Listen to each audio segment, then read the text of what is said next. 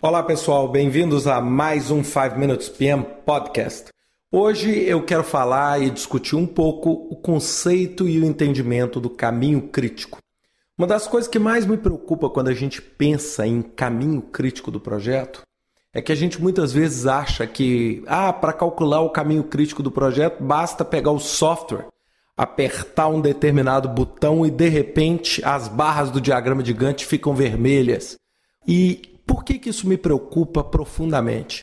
É porque o uso do software, sem dúvida nenhuma, ele vem facilitar de uma forma extremamente positiva o uso e o entendimento dos conceitos de projeto, mas uma grande parte das pessoas não tem entendido a razão.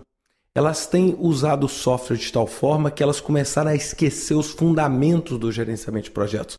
É como usar uma planilha eletrônica e esquecer as bases e o fundamento que, por exemplo, fazem o cálculo matemático.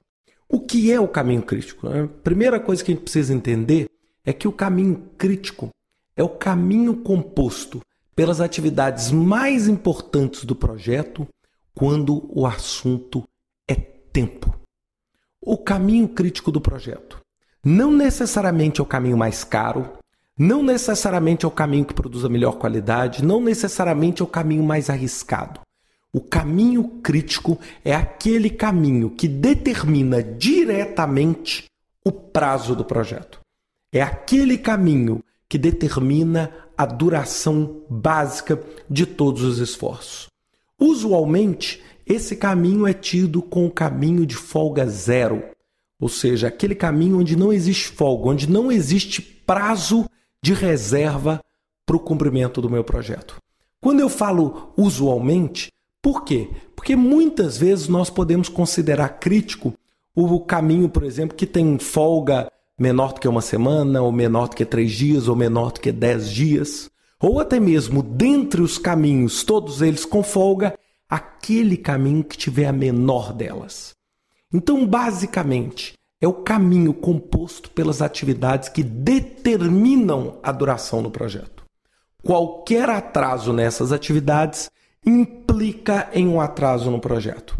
A primeira coisa que eu queria que vocês entendessem é o seguinte: qualquer atividade do caminho crítico que for atrasada, imaginando que não existem folgas pela frente e que você não consegue recuperar esse atraso em outras atividades, isso significará necessariamente um atraso no término do projeto.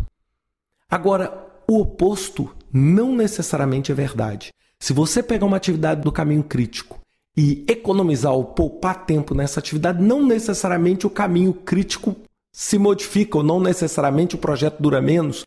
Por quê? Porque podem existir caminhos paralelos que se tornem críticos a esse movimento. Então a gente precisa entender de uma forma muito boa esse conceito. Senão, nós vamos correr o risco de estar tá simplesmente pintando de vermelho várias atividades do nosso projeto sem entender realmente a razão disso. E como manualmente o caminho crítico é calculado? O caminho crítico nada mais é do que vocês somando as durações de todos os possíveis caminhos e pegando aquela cuja soma der o maior comprimento.